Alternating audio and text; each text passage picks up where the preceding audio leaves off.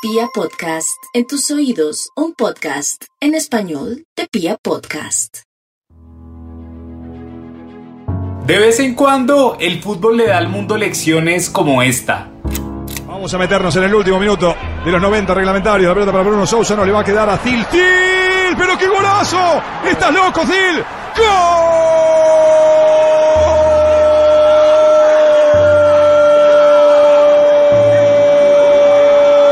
¡Golazo! Golazo de fue una locura, una bomba inatajable para Courtois, el gol de toda la vida de Sebastián Zil, un chico de Luxemburgo en un modesto equipo moldavo que sacude la red del Bernabéu y lo. El Sheriff Tiraspol, un club cuya plantilla entera no supera los 13 millones de euros, venció al Real Madrid, el equipo con más títulos de Champions League y cuya nómina completa tiene un valor 64 veces mayor que la suya. Quien haya tenido la oportunidad de ver el partido dirá que la efectividad del minúsculo club fue increíble, pues de tres remates al arco logró mandar dos a guardar. Eso sí, un capítulo aparte escribió el portero griego Georgios Atanasiadis, quien se convirtió, según los datos del popular Mr. Chip, en el arquero que más atajadas ha logrado en la victoria de un equipo como visitante en los Juegos de Champions que ha testiguado el Santiago Bernabéu. En este momento, la épica victoria del Sheriff está siendo comentada en todo el mundo, pero lo más llamativo de este club está lejos de ser su rendimiento deportivo. Su particularidad es simple. Es el equipo que ha ganado 19 de los 21 torneos de fútbol de Moldavia que van en el siglo XXI sin siquiera considerarse parte del país en el que compite. ¿De dónde salió este peculiar club? ¿Quién está detrás del poderío económico que le permite tener tres estadios en el país más pobre de Europa? ¿Cómo es eso de que en el territorio en el que juega la Unión Soviética está lejos de ser algo del pasado? En el capítulo de hoy respondemos estas y otras preguntas basados en la truculenta historia de Europa, esa que es la razón por la cual existe un club tan especial como el Sheriff Tiraspol. Con ustedes, el equipo sin país. Bienvenidos.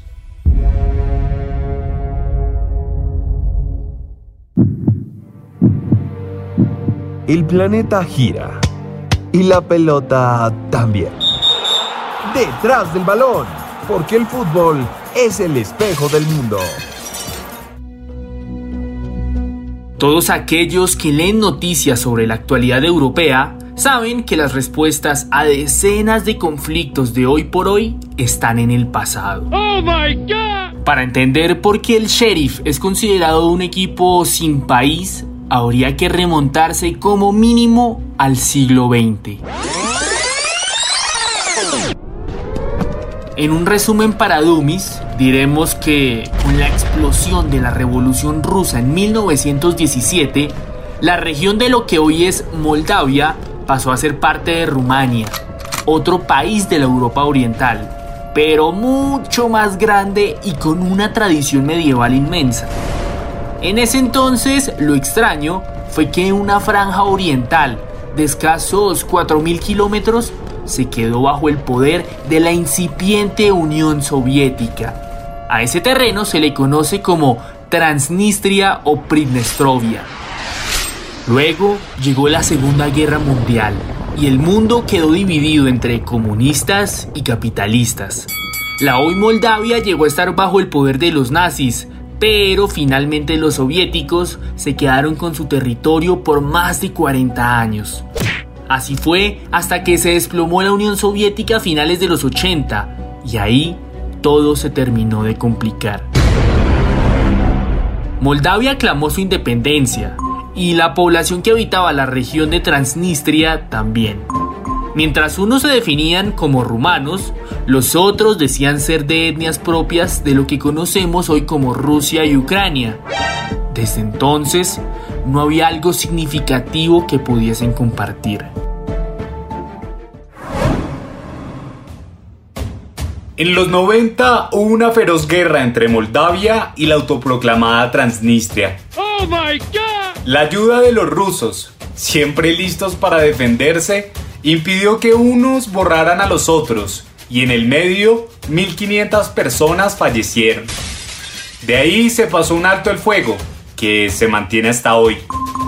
En resumen, Moldavia existe y Transnistria también. Unos son proeuropeos y otros prorrusos. Lo que pasa es que por cuestiones políticas, para todos los países del mundo, incluida Rusia, Transnistria no es un país, a pesar de que tiene bandera, himno, moneda y gobierno propio. Su gran particularidad es que parece un lugar aún más soviético que la propia Rusia, pues la hoz y el martillo comunista abundan por ahí. Asimismo, las estatuas de Lenin y los iconos de la Revolución Rusa ambientan sus adoquinadas calles. Todo un museo viviente que tiene escasos 500.000 habitantes y cuyo sello principal es uno solo, el sheriff.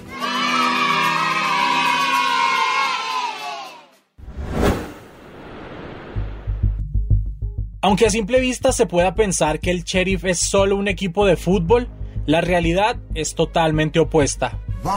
En Tiraspol, la ciudad capital de Transnistria, Sheriff es la principal marca de empresas de seguridad, supermercados, gasolineras, fábricas de ropa, bancos, centros médicos y hasta de telecomunicaciones.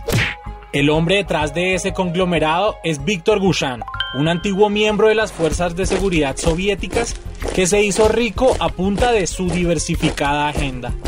En 1997, junto a otro socio compasado en la KGB, montaron lo que hoy se conoce mundialmente por un escudo que parece salido de la policía del viejo este y el nombre de Fútbol Club Sheriff Tiraspol. Para él, su juguete más preciado.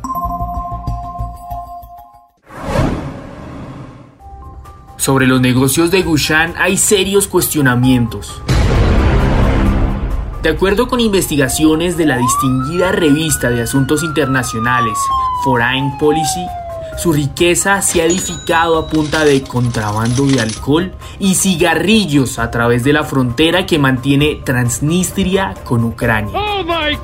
Lo único cierto es que el equipo de fútbol del Sheriff tiene tres estadios para sí mismo en Moldavia, que según la mayoría de indicadores es el país más pobre de toda Europa. Además, este club cuenta con una escuela de deporte propia en la que tiene decenas de campos de tenis y hasta piscina olímpica incluida. Ese poderío económico se ha traducido en que es el club moderno más exitoso del país, sin siquiera reconocerse como parte de Moldavia.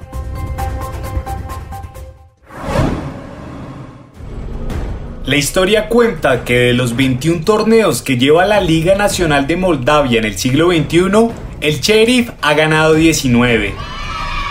Casi siempre con jugadores y entrenadores de otros países, que en su mayoría no están ni enterados del drama político que guarda su existencia.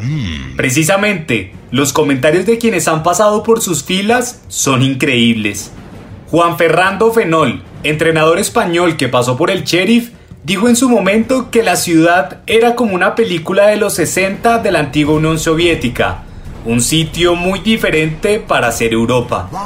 Además, según contó, don Víctor Guchan lo llamaba cada día y le preguntaba por las formaciones del equipo. Parece ser tanto su interés en el club de fútbol que el propio Fenol dijo que era como un padre para él. Y para la ciudad, dicen todos.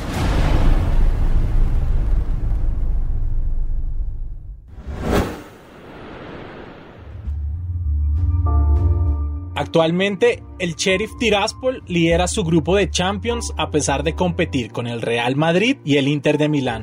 En la Liga de Moldavia, que convoca a ocho equipos nada más, se encuentra entre los tres primeros. Quizá lo que sea obligatorio resaltar es que de los 29 futbolistas que tienen su plantilla, hay jugadores de 17 países distintos. ¡Oh my God! A lo mejor esa sea su catarsis, ya que en el que se encuentra no lo reconoce nadie.